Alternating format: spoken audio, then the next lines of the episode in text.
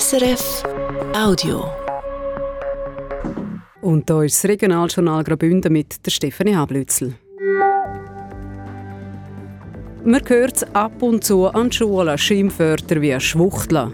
Braucht es da mehr Sensibilisierung? Das Kur-Stadtparlament hat darüber diskutiert heute. Und es ist wahrscheinlich das beste Ergebnis in der Geschichte von Graubünden. Der Kanton hat letztes Jahr 206 Millionen Franken Fürschung gemacht. Miteinander ist es ein Ausreißer, wir sind auch hoch, oder? Aber wir haben sehr wohl Schwierigkeiten bei der Genauigkeit in der Budgetierung. Der Blick auf die kantonalen Finanzen prägt von Unsicherheiten. Das Wetter morgen wechselhaft bei 13 Grad. Mit so einer Zahl ist wahrscheinlich noch nie ein Bündner Finanzdirektor oder eine Direktorin an die Öffentlichkeit treten. Der Kanton Graubünden schließt das letzte Jahr mit einem Rekord ab. Ein Plus von 206 Millionen Franken. Angesagt war ein Minus. Was der neue FDP-Finanzdirektor Martin Böhler dazu sagt, wir hören es gerade. Jetzt zuerst zum Ergebnis, wo zu den Details heute der Medienkonferenz auch der Urs Brasser Auskunft gegeben hat. Er ist langjähriger Finanzsekretär beim Bündner Finanzdepartement. Das ist das beste Ergebnis, das ich bis jetzt erlebt habe und wahrscheinlich auch das beste Ergebnis in der Geschichte des Kanton Graubünden.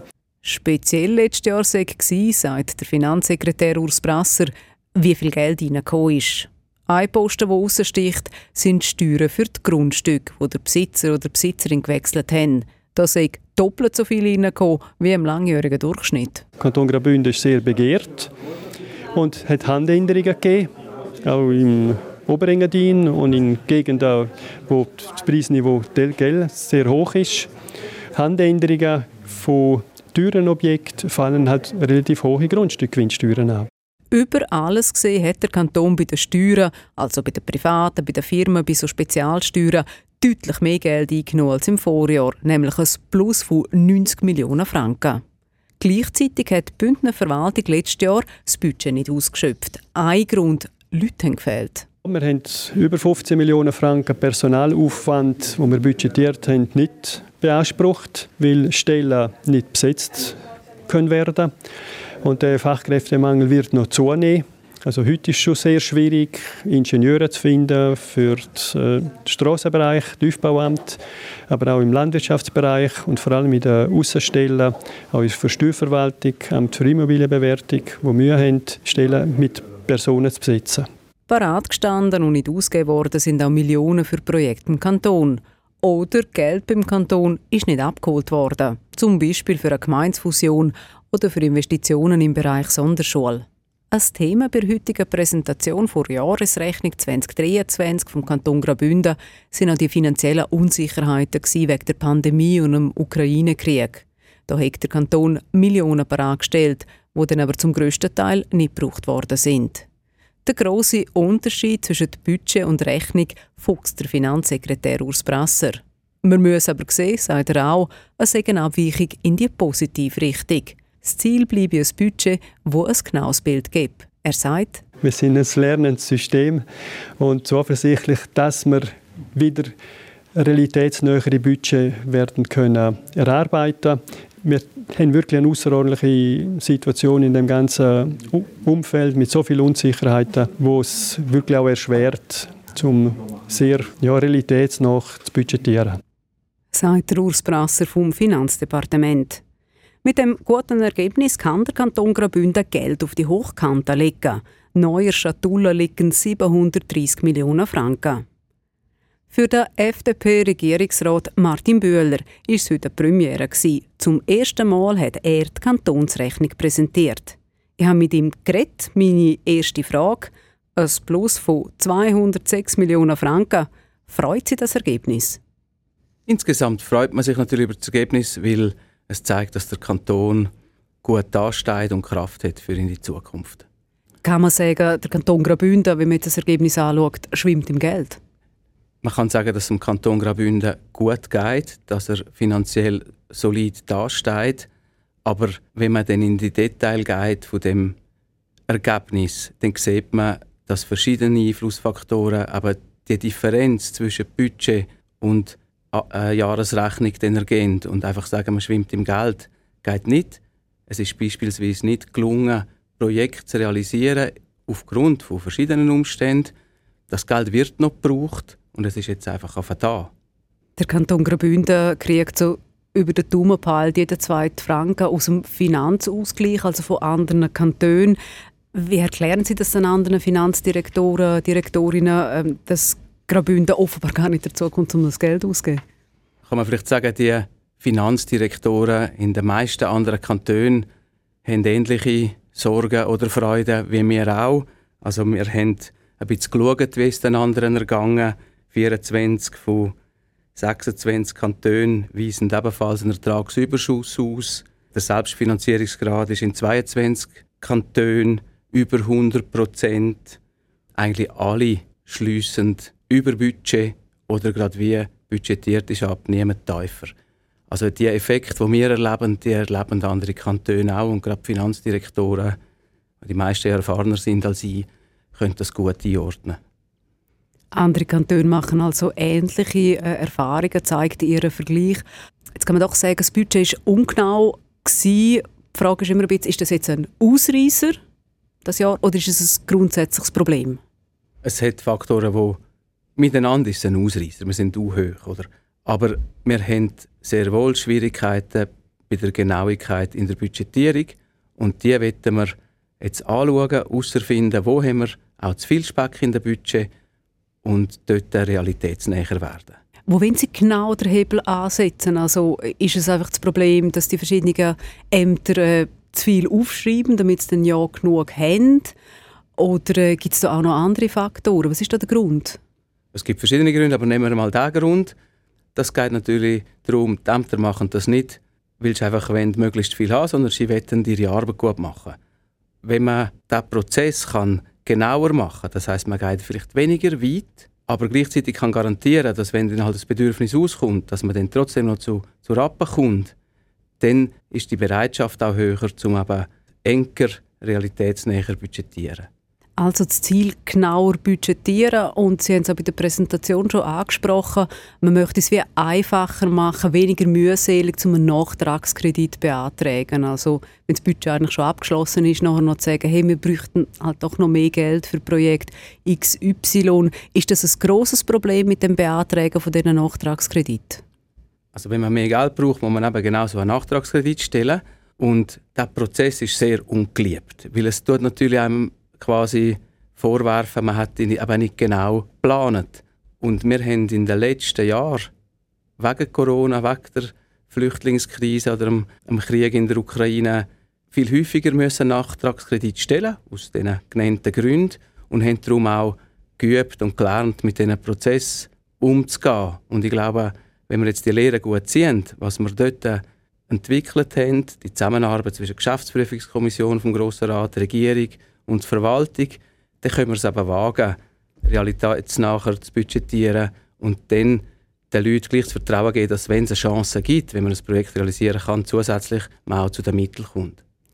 Sie haben heute auch einen Ausblick gemacht äh, äh auf, äh, auf das aktuelle Jahr 2023. Sie rechnen da Stand heute mit einem Plus von 50 bis 100 Millionen. Auch für 2024 könnte es wieder ein Plus geben. Ihr Vorgänger hat für die beiden Jahre noch mit, mit roten Zahlen gerechnet. Äh, ich habe mich dann gefragt, sind Sie jetzt einfach optimistischer oder äh, muss man da bei diesen, bei diesen Prognosezahlen über Bücher? Also für 2024 habe ich noch nicht viel gesagt, im Guten. Ähm, für 2023 haben wir jetzt natürlich mehr Informationen und mir ist wichtig, dass wir Transparenz schaffen, dass man das sagt, was man weiß und dass wir ein bisschen über die Bücher gehen, gewisse Sachen sehr genau über die Bücher, um eben, wenn ich es schon angesprochen habe, die Budgetgenauigkeit erhöhen. In den letzten Jahren hat man einmal, also wenn ich es jetzt einmal pointiert, in einem Märchenbild sagen, äh, den Eindruck gekriegt, der, der, Finanzdirektor hat auch ein bisschen etwas vom Drachen, der auf dem Goldschatz drauf hocken tut. Ähm, Sie haben das Amt jetzt neu antreten. Wie definieren Sie Ihre Rolle?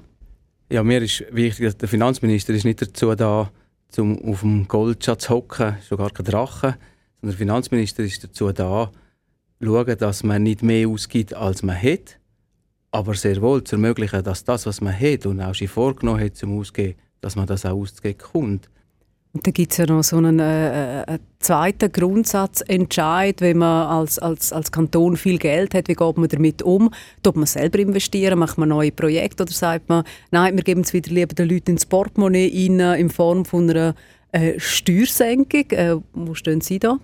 Auch da, einerseits wenn wir uns entwickeln, wir haben uns einen Haufen vorgenommen, Green Deal, Wasserkraftstrategie, familienergänzende Kinderbetreuung, das sind Ausgaben, die wir beschlossen haben, die muss man auch ermöglichen. Auf der anderen Seite haben wir jetzt die Diskussion im Raum. Wir haben im Februar den Auftrag Hohl behandelt. Man hat ihn überwiesen. Die Regierung hat gesagt, wir wollen uns um das kümmern, was man kann zurückgeben nachdem wir ausgeasset haben, was wir wollen, jetzt investieren für die Zukunft, das sollte man auch zurückgeben können.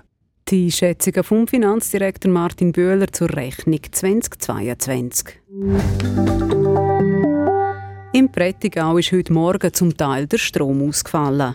Acht Minuten lang ist es dunkel geblieben. Betroffen sind 1600 Menschen. Das Energieunternehmer E-Power schreibt, wir hätten ein technisches Problem beim Arbeiten an einer Trafostation. Und gestern Abend hat es brennt, bei Domadems im Wald. Auslöser war hier ein Hochspannungsmast. Bei dem Mast hat es einen Kurzschluss gegeben, ziemlich sicher wegen einem Marder. Der Roman Rüeg von der Kantonspolizei. Der Kurzschluss, das ist nachweisbar. Das hat man dann halt auch gesehen, natürlich aufgrund von der Spannung. Das kann CWZ kann das so natürlich ausfindig machen. Und es ist so, dass man dann den Marder, wo der Kurzschluss ausgelöst hat, der ist dann gefunden worden im Wald. Der ist dort gelegen. Das tote Tier hat deutliche Brandspuren gehabt. Unklar ist noch, ob der kurze Stromausfall gestern Abend in Trimmis Unterfahrt zum Beremschemie auch mit dem Brand, mit dem Kurzschluss zu tun hat. SRF 1 mit dem Regionaljournal 20 vor 6 Eine Stunde lang hat heute Nachmittag das Chur Stadtparlament debattiert über das Thema sexuelle Identität und Orientierung. Der Anlass eine Forderung der SP für einen jährlichen Thementag an der Chur Stadtschule, einen sogenannten Pride Day. Die Debatte verfolgt hat die Valentina De Voss. Ich habe mit ihr vor der Sendung geredet. Valentina De Voss, bevor wir über die Debatte reden, was war genau die Forderung? Gewesen? Eingereicht hat der Vorstoß die SP-Politikerin Xenia Bischof, die heute nicht mehr im Rat ist. Sie hat mit dem Pride Day vor allem ein Ziel gehabt, Kinder und Jugendliche, die punkto sexuelle Orientierung oder Identität nicht der klassischen Rollenmuster entsprechen, sollen schon in der Schule erfahren, dass sie okay sind, so wie sie sind. Da geht es zum Beispiel um Schwule, Lesben, trans- oder non-binäre Personen. Der Pride Day soll also den Selbstwert von solchen Kindern und Jugendlichen stärken, ähnlich wie das die sogenannten Pride-Demos machen. Wie der Day in Chur genau aussehen soll, hat Xenia Bischof in ihrem Auftrag nicht genau beschrieben. Sie hat mir heute aber am Rand der Debatte gesagt, es könnten die beispielsweise Vorbilder in der Schule auftreten, zum Beispiel der schwule Schwinger Kurdin Orlik. Die Chur Stadtparlamentarier haben äh, eine Stunde äh, debattiert. Äh, dann ist der Vorstoß deutlich abgelehnt worden mit 14 zu 6 Stimmen, eine Enthaltung. Was hat vor allem zu reden gegeben? Die Pro-Seite hat darauf hingewiesen, dass so ein Pride Day eben nötig sei. Der aktuelle Lehrplan hat nur zwei Geschlechter, hat zum Beispiel Geraldine Danuser von GLP gesagt. Die Zahl der Angriff- und Hassverbrechen steige. Auch in Chur, wie zum Beispiel die kürzliche Beschädigung von einem Churer Treff von queeren Menschen. Es ist anerkannt, dass Menschen, die nicht der gängigen Rollenbilder entsprechen, stigmatisiert werden. Sie leiden häufig unter Diskriminierung und Mobbing und haben eine höhere Suizidraten als der Durchschnitt der Bevölkerung. Geraldine Danusser hat erklärt, genau darum müsse man schon in der Schule dagegen heben und den queeren Schülerinnen und Schülern zeigen, dass sie Respekt kriegen. Das also das Argument der Pro-Seite. Ja, was haben die Gegner und Gegnerinnen gesagt? Ja, die haben sich auffallend zurückgehalten. Vielleicht darum, weil der Stadtrat schon von sich aus Nein gesagt hat zum Thema Tag an Schule. Der Michel Peter von der FDP hat gesagt, es gibt ja auch andere, die gemobbt werden. Asylbewerbende oder Lehrpersonen zum Beispiel. Und die kriegen die auch keinen Tag für ihre Anliegen. Und überhaupt, es gäbe wichtigere Themen. Der Patrick De Giacomi hat das Nein vom Stadtrat begründet. Das Thema sei zwar wichtig, sie hätten sich überwinden müssen, um den Auftrag ablehnen. Doch jetzt kommt es aber, es gäbe nicht wirklich Lehrmittel für so einen Tag. Und die Stadtschule sei nicht der verlängerte Arm von Interessenvertretern. Meine Einschätzung, Entgangen ist Patrick Di Giacomi dabei, dass es sich beim schwul, lesbisch oder trans um Menschenrecht handelt und eben nicht um Interessen. Wenn man das zusammenfasst, Valentina De Vos, kann man sagen, für die Mehrheit vom Kurstadtparlament ist das alles nicht das grösste Problem. Ja, das scheint so. Wenn man es noch ein bisschen pointierter formulieren möchte, die Mehrheit vom Stadtparlament schaut weg. Und das ist aus meiner Meinung fatal, denn bei Mobbing oder Diskriminierung entscheidet das soziale Umfeld mit, ob solches schädliches Verhalten toleriert wird. Immerhin hat vorne auf der Regierungsbank der Stadtrat unisono versichert, er verurteile jede Art von Gewalt und Opfer von Hassverbrechen hegen sein Mitgefühl. Beobachtungen und Einschätzungen von Valentina De Vos aus dem Kurstadtparlament.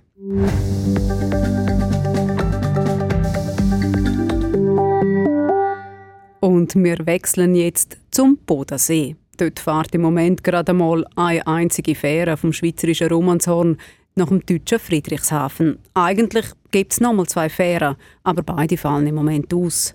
Seit einem Monat fährt also nur alle zwei Stunden ein Schiff. Und das ist ein Problem, besonders für die Pendler und Pendlerinnen. Die Reportage von Sascha Zürcher. Im Hafen von Romanshorn liegt die Euregia. Eigentlich sollte sie Passagier, Auto und Lastwagen über den See bringen. Aber ein wichtiges Elektronikteil ist kaputt.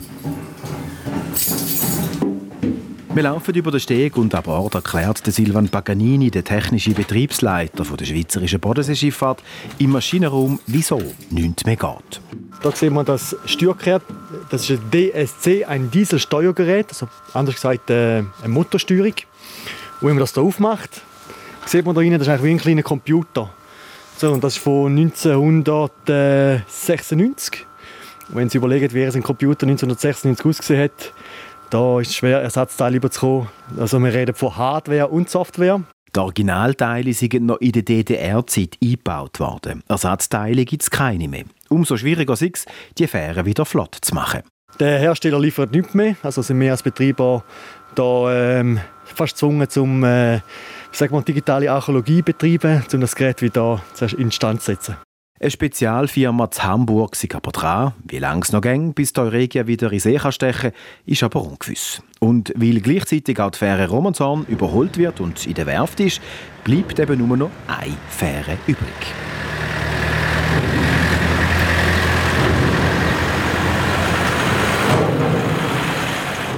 Dienstagmorgen, Viertel ab 8 Fünf Autos und ein Lastwagen fahren zu Romanshorn über die Rampen auf die Fähre Friedrichshafen. Der Fährbetrieb über den See wird von den Schweizer und den deutschen Kollegen zu gleichen Teil gewährleistet. Auf der deutschen Fähre an dem Morgen läuft der Kassier von Auto zu Auto, lehnt sich durchs Fenster auf der Fahrerseite und verkauft Billett.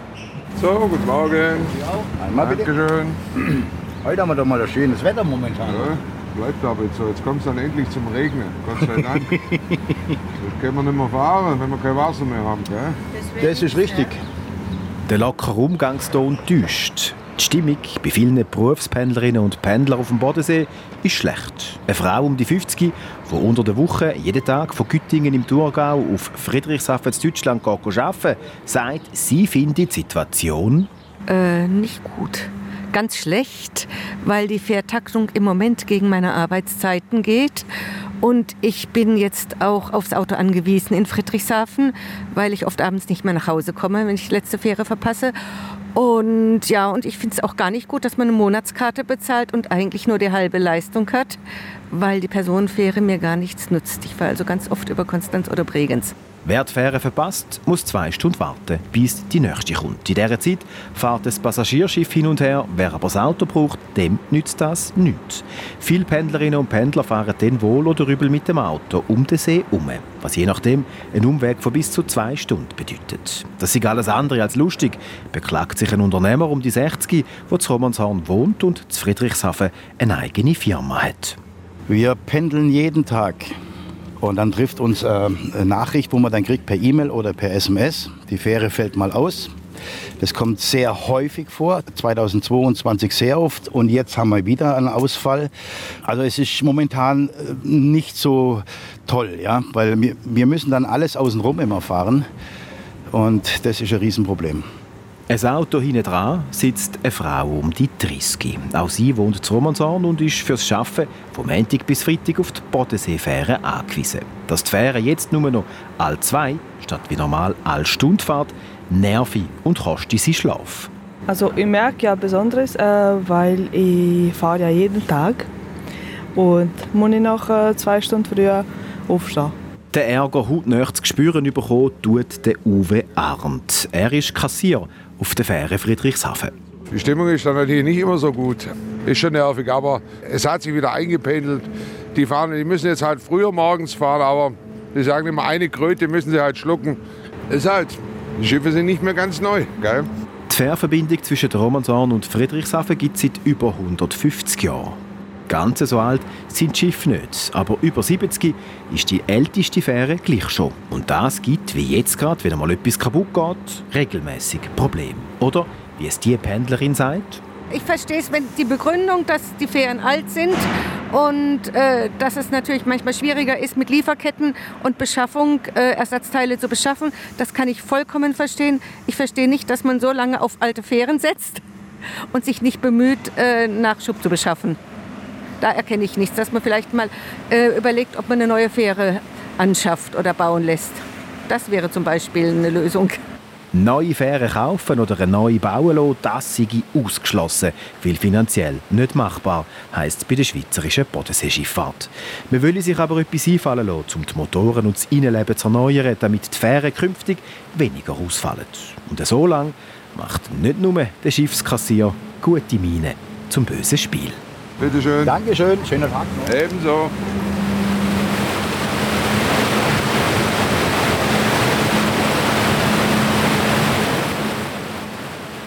Die Reportage vom Sascha Zürcher. Übrigens, ab dem 24. März sollten dann wieder zwei Fähren auf dem Bodensee im normalen Stundentakt unterwegs sein.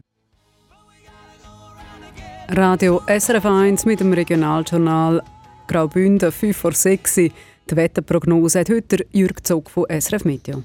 In der Nacht werden die Wolken wieder dichter und zum Morgen hin kommen von Westen her Regengüsse auf. Die Schneefallgrenze liegt zwischen 1200 und 1600 Meter. Die Temperatur geht im Chur in der Nacht auf etwa 6 Grad zurück. Morgen Morgen ist es dann zum Teil noch nass, denn zwischen etwa Mitte Vormittag und Mitte Nachmittag gibt es eine, eine ruhigere Phase. Es regnet nur noch selten und es gibt ein paar Aufhellungen.